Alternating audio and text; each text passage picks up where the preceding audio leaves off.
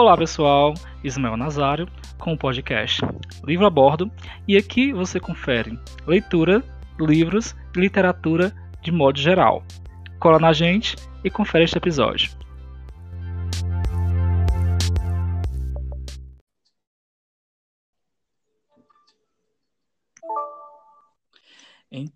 A gente começa mais um podcast. Trouxe aqui um convidado super especial, Luan. Ele é um ex-aluno. Vai discutir um pouco sobre um livro que ele leu e achou interessante né, da literatura brasileira, que tem muita controvérsia, é muito controverso e as pessoas discutem bastante. Né? No livro é Dom Casmurro, e a gente não sabe se a gente é, Capitu Traitinho. E aí, tudo bom? Tudo, e você? Ótimo. É, me fale um pouco sobre o livro. O livro quando? Quando foi que você conheceu esse livro? Eu conheci o livro quando, no nono ano, quando eu hum. me interessei mais pela literatura, pelo português. Daí eu fui ter mais, mais chance de debater ele com alguém, já no ensino médio, com os debates que tinha na escola, sobre justamente esse, esse negócio de traiu ou não traiu. E ele é um livro muito legal, muito intrigante. Tem dois livros desse autor, esse eu li anos atrás, e o outro foi Memória de Brás Cubas. É interessante assim a forma como ele escreve. É, eu gosto, eu acho legal. Faça um resumo, se possível, do, do livro. Bom, o livro já começa escrito por Machado de Assis, na minha opinião, um dos maiores escritores do mundo, assim. Ele tem uma visão incrível do, do contexto do realismo. O livro começa contando a história de Dom Casmurro. Ele ganha esse apelido no começo do livro e fica. No começo do livro é legal porque ele só conta a história, ele só conta um termo para ser usado como Dom Casmurro, no caso. Porque se você procurar no dicionário, Casmurro tem muita é, é um homem fechado, é um homem turrão. É, é um, uma coisa interessante. Mas ele começa contando a história de Bentinho, que já velho quer re, religar o, o seu tempo de agora com o do passado.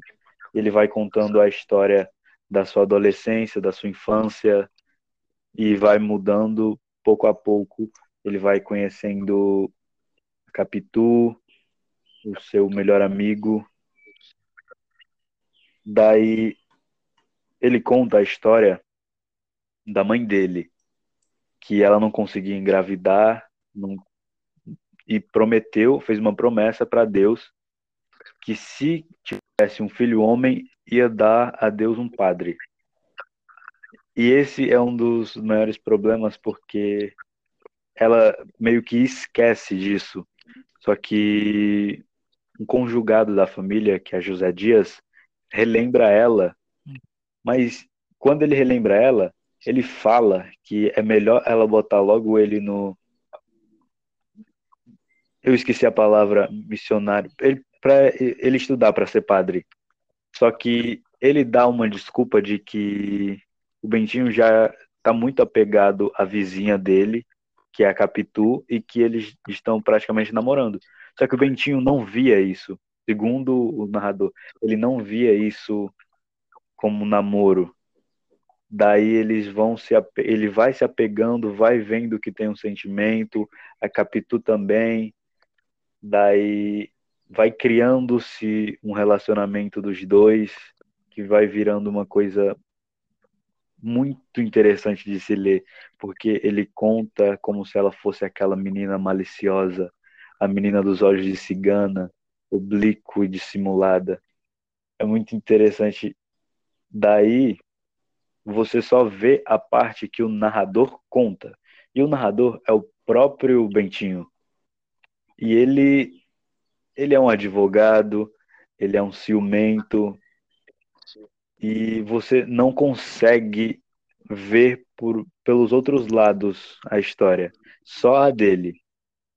E daí ele vai para para a escola para se tornar padre só que lá ele conhece o melhor amigo dele.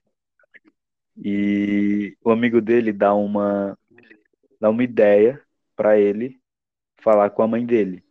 Que a mãe dele fez a promessa de dar um padre a Deus, mas não que seria ele. E como naquele tempo era um tempo que ainda era o tempo da escravidão, ele deu a ideia de que a mãe dele desse um contratar, contratasse não, comprasse um escravo ou adotasse um filho e botasse para ser padre e ele ia voltar para casa. Daí já tem um corte para eles adultos e ele é, ele não consegue ter filho com a Capitu, mas o amigo dele consegue ter com as Sanchas. Daí passa-se anos e anos e anos deles tentando, tentando ter filho.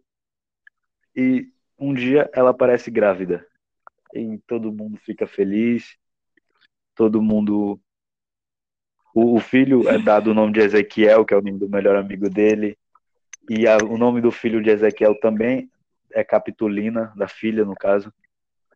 Só que esse menino, quando começa a crescer, ele, ele começa a querer imitar todo mundo. Só que quando ele imitava o Ezequiel, que já tinha morrido, ele imitava muito, muito igual. Ele era muito parecido com Ezequiel. E isso despertou um ciúme que já era muito forte nele. Só que eu já vi alguns resumos que dizem até que ele não era só apaixonado pela pela Capitu, ele não só tinha ciúmes dela, era como se fosse um relacionamento homoafetivo também com o melhor amigo dele, com Ezequiel. Ele porque ele era a personificação masculina de Capitu. Ele era inteligente, ele era um, segundo o autor, um homem-homem. Ele era mais homem do que o, o Bentinho foi. Como ele dizia que a Capitu era mais mulher que ele. Aí, quando ele ele tenta matar o filho dele, porque ele vai, bota um café, no, bota um veneno no café dele ele quer se matar, ele quer se matar porque não tá aguentando mais, fica se vitimizando o tempo todo, daí não, não daí ele essa ideia, né? Eu lembro dessa, dessa parte. E eu acho que é, é, um, eu acho que é um dos perigos, assim, num livro que tem um, narra, um narrador participou da história, é um dos perigos ou não, né? De você do ponto de vista daquela pessoa. Enquanto tem um que não está participando da história, você vê um ponto de vista mais é, com uma história com um narrador que participa, aí é só o que ele percebe, é só o que ele vivenciou, são só as ideias dele. Então, a meu ver, assim, é muito tendencioso nessa ideia de que achar que traiu, ela traiu. Tem, tem toda essa, tem toda essa, fica... essa, essa questão e ainda. No livro ele fica se vitimizando sempre. Como? Não entendi. No livro ele se vitimiza muito. Ele conta a história de que ele foi uma criança muito inocente. Capitu sempre era maliciosa, sempre quis dar o golpe nele. Sempre planejava isso desde os seus 14 anos, quando eles se conheceram. Ele, ele monta. Algo assim. Tem uma discussão tão abrangente, isso, que faz a gente pensar. É, passou um carro aqui do lado. Que faz a gente pensar é, a, própria, a própria ideia do, do comportamento da. No caso, o homem poderia isso. fazer isso, a mulher não. Pode, pode trazer essa, essa, essas discussões. Eu lembro que no ano, acho que foi ano passado, é, onde a gente estava, né, era, teve um ator que fez, interpretou é, é, essa, esse conto. E foi bem, foi bem bacana, assim, as discussões. Houve até defesa. Eu achei bem massa quando me, me reportaram isso que aconteceu. Acho essas possibilidades que a literatura traz para você e que serve para a gente pensar e discutir. Ali, a visão do personagem que participou da história, a visão necessariamente é verdade, a gente teria que ver como é que, como é que foi a vida dele na, no livro. E se é confiável acreditar nas palavras dele. É, Exatamente. E aí, na sua visão, o que é que você acha? Traiu ou não? O livro ele deixa bastante prova e como você disse teve muitos debates lá na escola teve essa peça e na minha sala no terceiro ano também teve o julgamento e eu fui encarregado de defender.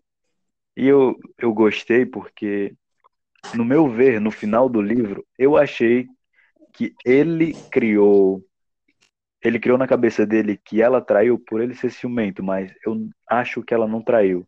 Eu tirei a conclusão que ela não traiu pelas provas, tudo que o, o autor, autor Machado de Assis deixou.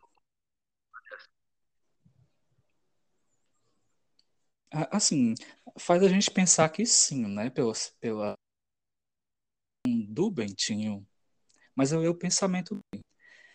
E assim, como a gente interpreta às vezes carregado muito de das nossas a gente interpreta muitas vezes da, do modo como a gente é, vivenciou. A gente vê as coisas da modo e a vida.